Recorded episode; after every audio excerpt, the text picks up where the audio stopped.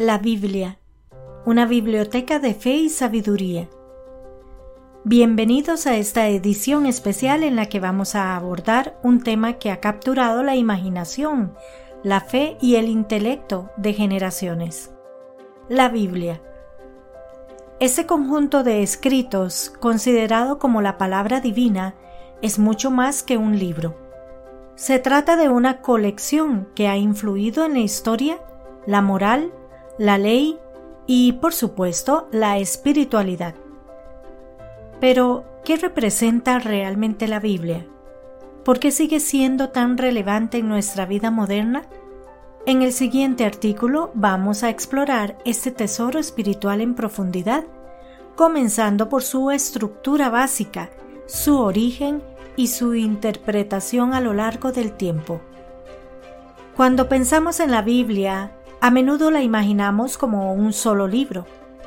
Sin embargo, su nombre deriva del término griego Biblia, que significa libros.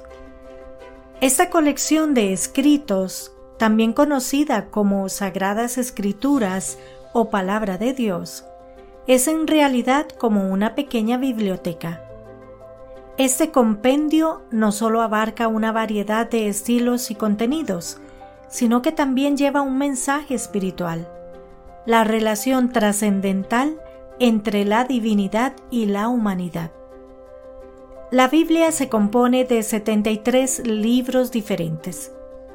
Estos textos se categorizan en dos grandes secciones, el Antiguo Testamento y el Nuevo Testamento. Pero ¿qué hay detrás de estos nombres?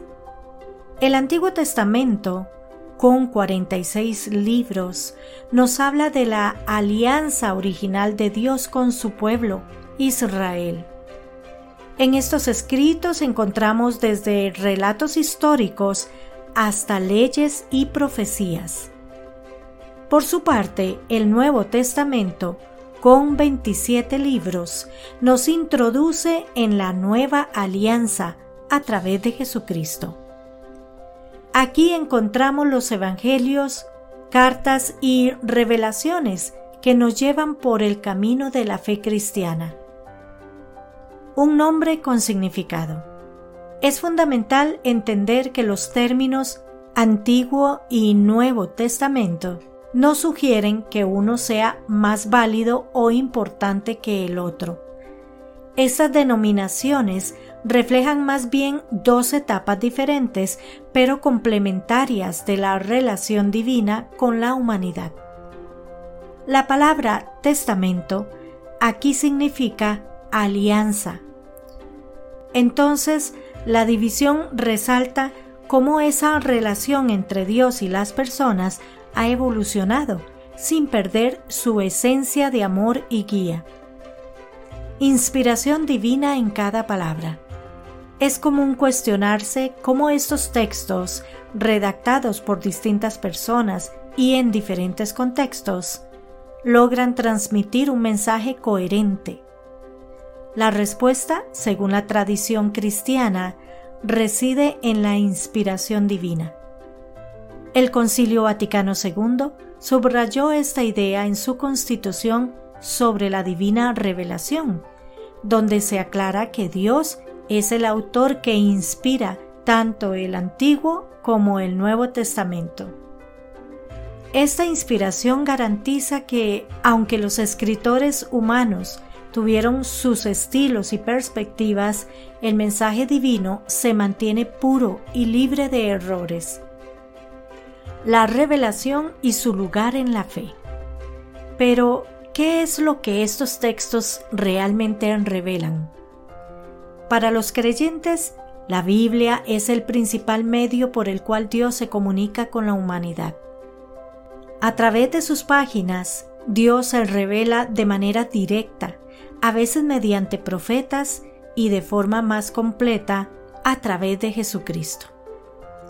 La revelación es el contenido del mensaje divino y la inspiración es el mecanismo que Dios usó para asegurarse que ese mensaje se registrara fielmente. Un viaje hacia la comprensión y la fe. Explorar la Biblia no es una tarea que se acabe en una simple lectura. Este libro sagrado invita a un acto de fe y estudio continuo, una búsqueda de significado que se refina y profundiza con el tiempo. Al sumergirse en sus páginas, uno puede encontrar tanto orientación espiritual como soluciones prácticas para los desafíos de la vida. En este sentido, la Biblia funciona como un faro que ilumina nuestro viaje personal y comunitario hacia la salvación y el bienestar eterno. Gracias por acompañarnos en este recorrido a través de las páginas de uno de los libros más trascendentales jamás escritos. La Biblia es un compendio complejo, lleno de historia, lecciones morales y espiritualidad que merecen ser explorados y comprendidos. Así que no se pierdan nuestro próximo podcast, donde continuaremos profundizando en la importancia de la lectura y el estudio de estos textos sagrados. Les esperamos durante todo el mes de septiembre, donde el tema central será sin duda la Biblia.